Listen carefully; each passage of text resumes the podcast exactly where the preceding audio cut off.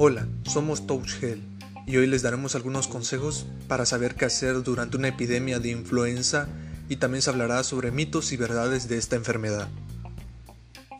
Lo primero que se debe de hacer es verificar si en verdad existe una epidemia. Esto se puede lograr a través de las diferentes plataformas de comunicación, tales como la televisión, la radio y el Internet, incluso los periódicos. Si esto es verdad, lo que deben de hacer es seguir los consejos de los diferentes sectores de salud y seguir los consejos para poder prevenir el contagio y la propagación. Lo mejor que pueden hacer es resguardarse en sus casas y comprar los productos básicos de alimentación y sobre todo el uso de cubrebocas es muy importante por lo cual es un producto básico, al igual del uso del gel antibacterial. Otra de las recomendaciones más importantes es limitar el contacto con los enfermos, sobre todo para evitar el contagio hacia los adultos mayores y los niños menores de 5 años, ya que estos son los grupos poblacionales más vulnerables a la influenza y a sus derivados.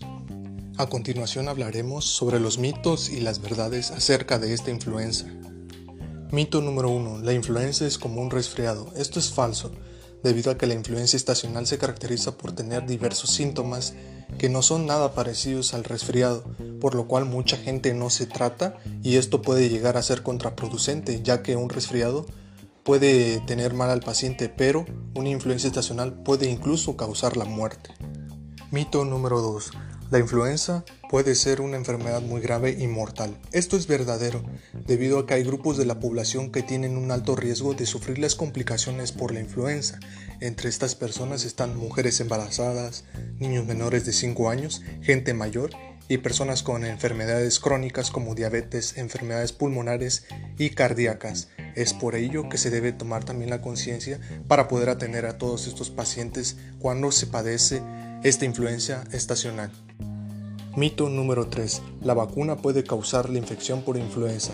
Esto es falso debido a que las vacunas contra esta enfermedad se han usado desde hace décadas. Son seguras y no pueden causar esta enfermedad.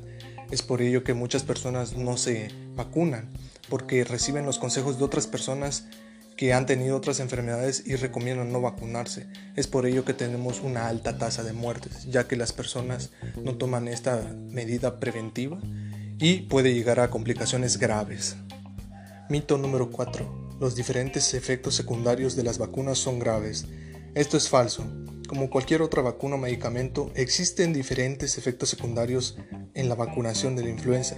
Sin embargo, los eventos adversos más frecuentes relacionados con la vacuna son leves y se tratan principalmente de dolor y enrojecimiento en el sitio de inyección. Es por ello que este mito es falso y se le recomienda a la gente seguir las indicaciones de su médico para preguntar sobre todo cuáles son los diferentes efectos secundarios. En este caso se pueda prevenir la enfermedad de la influencia estacional, que es así es grave. Y bueno, es muy importante cuidarse de esta enfermedad ya que no es cualquier cosa. Es por ello que los invitamos a seguir las diferentes plataformas de Touch Health para estar más informados y poder saber qué hacer frente a esta enfermedad. Muchas gracias, nosotros somos Touch Health.